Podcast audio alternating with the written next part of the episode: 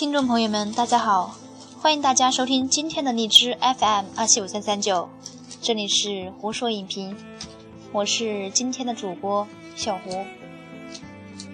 那么今天我们欢迎一个新朋友，大家好，我是今天的新朋友，我叫小严。好的，今天的节目名字叫《百姓读本》，讲述。离婚了还是摆脱不了小三的骚扰。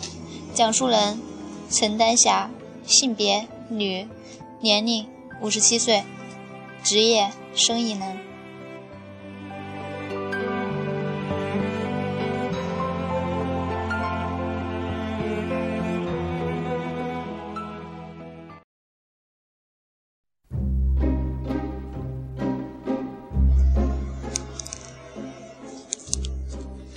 今年过完年，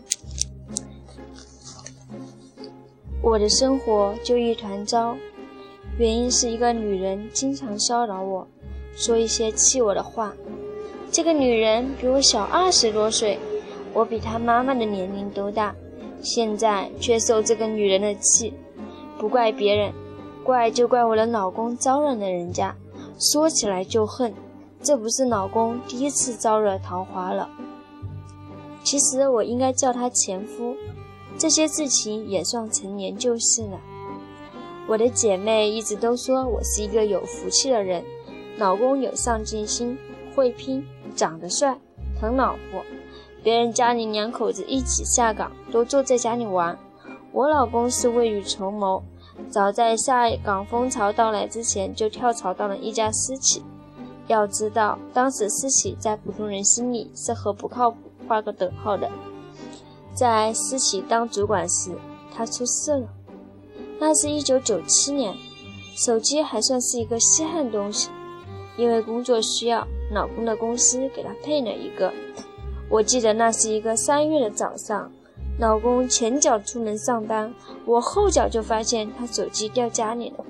出门追他没追上，我拿着手机往家里赶。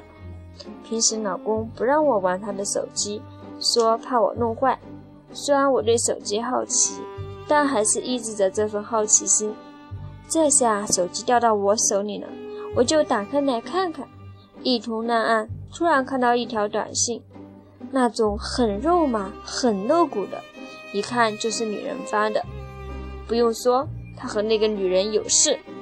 那一刻，我真的愣住了。老公回家开门，我都没有发现。他看我发呆，就叫我，我这才回过神来，拿着手机问他怎么回事。他当然是死不承认，可我有我的厉害。我说，你承认，我就不跟你离婚；你不承认，我就去离婚。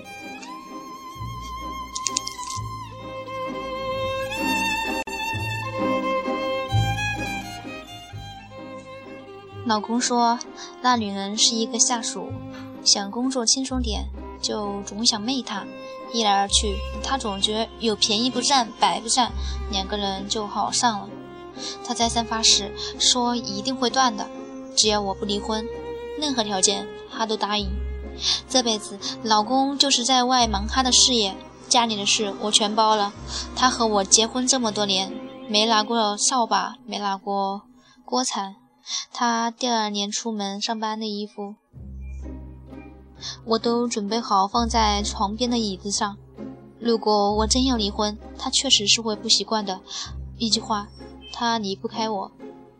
综合老公的表现，我觉得他和这个女人的事情可能确实是一时糊涂。于是我说：第一，辞退那个女人；第二，下班就回家，不得迟于六点半回到家；第三。回家，手机交给我保存。他毫不犹豫答应了我的要求。从那以后，我仔细观察，觉得老公应该是和那个女人断了。这样过了两个月，我出门和姐妹聚会，回来路上坐车经过老公公司，我突发奇想下车了，想去公司看看他。老公办公室门没没有关严，我静静地推开门。他在打电话，那声音和神态都不对劲。看到我，他马上就挂了电话。我去抢，抢到后看见通话记录，还是那个女人。老公说他害他没了工作，帮忙找工作，仅此而已。我还相信他，就太傻了。我是个泼辣人，当时就在公司和他闹开了。我去抓抓他的头发，挠他的脸，他到处躲。总之动静很大，不少同事都看到了，估计是闹到老公没有脸面吧。不久以后他就辞职了，我心里其实后悔，觉得有点冲动。有一两年的时间，我们都没有怎么说话，直到老公开始做生意，我帮他做生意，两个人一起挨辛苦，他才慢慢有了点笑脸。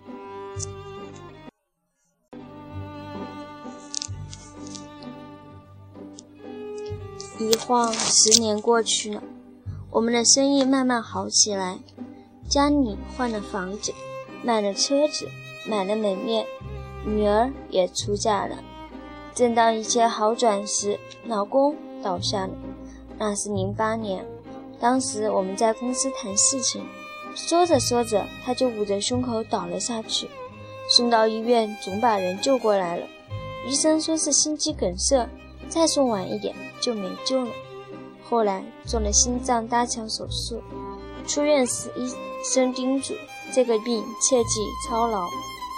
我坚决不让老公回公司了。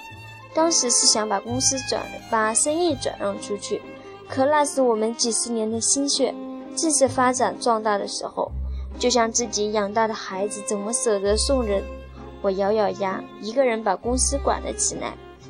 至于老公，就在家里养着，让他到公园去找人下棋、打牌、打太极拳，怕他没有面子。我一个月给他一万块钱零用钱。这一万块钱，他总说太多用不完。我说用不完你就存着，要不你就给女儿或者给外孙。从前年开始，老公有点不对劲了，花钱花得特别凶。以前他一万块钱的零花钱没有花完过，我要再给他，总说够了。可那年开始，他总说钱不够用，找我要了好几次。以后我问他怎么回事。他说和朋友吃喝花销大了，还大声抱怨现在的物价。他的那些朋友我基本都认识，都是靠谱的人。第一，不会让老公买单；第二，不会太奢侈浪费。大家都是五六十年代的人，挨过饿，条件好了以后还是保持着艰苦朴素的本色。我不傻，找朋友打听了一下，朋友都是支支吾吾的，要我注意一下，说。男人突然花钱凶了，不是好事。鉴于他的前科，我心里已经明白了几分，但我还是想给他机会，或者我还是想自己骗自己一下。我再问老公钱是怎么花的，他说搞了点小投资，不过不顺利，要追加。因为怕我阻拦他，所以他没说实话。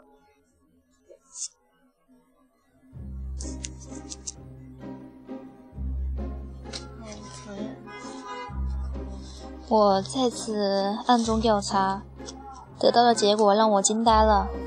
老公在外面养了女人，那女人还是一个舞厅小姐。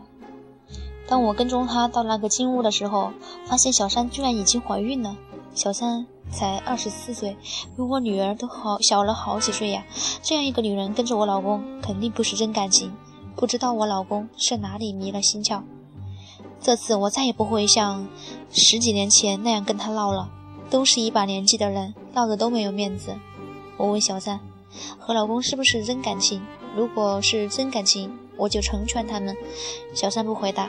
我问，那孩子是不是老公的？他说不要我管。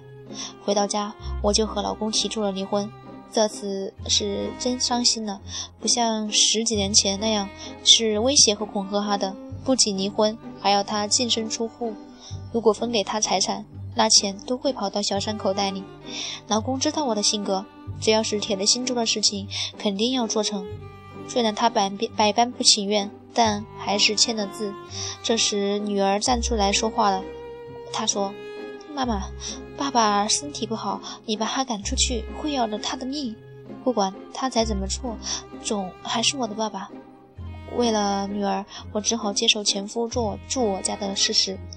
经过离婚这事儿。小三估计知道我不是好惹的主，孩子生下后，他说给五万块钱他就离开，还把孩子送人。我给了他钱，他也像承诺的那样离消失在我的视野中。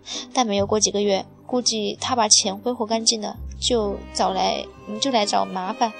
他总是打骚扰电话，先打给我老公的，不知道说了什么。总之，气得他胸口疼。看他这么难受，我心里也不好过，那种既恨他又心疼他的感觉。我说：“看看你招惹了什么样的人。”他沉默不语。过了几天，老公就说不舒服住院了，这下又把我和女儿吓着了。我只好做主给他换了电话号码。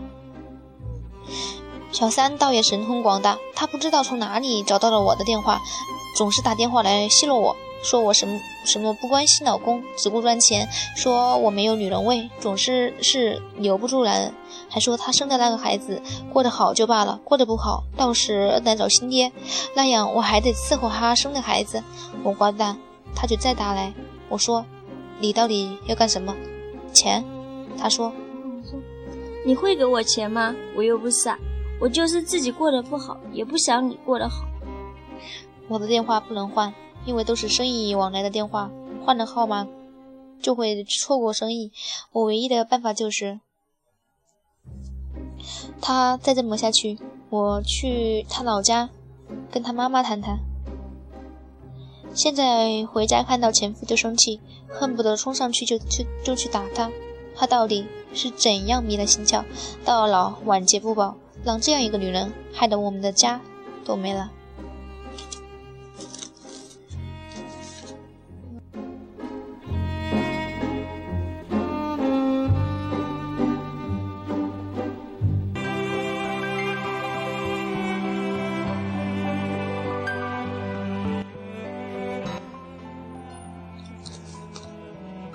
小，听完这个故事，让我们不得不仔细的沉思一下关于中年男人的出轨问题。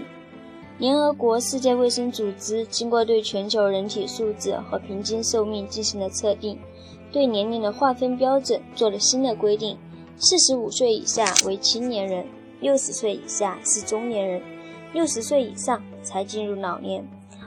中年男人出轨并不是稀奇事，也许只是较少被人关注。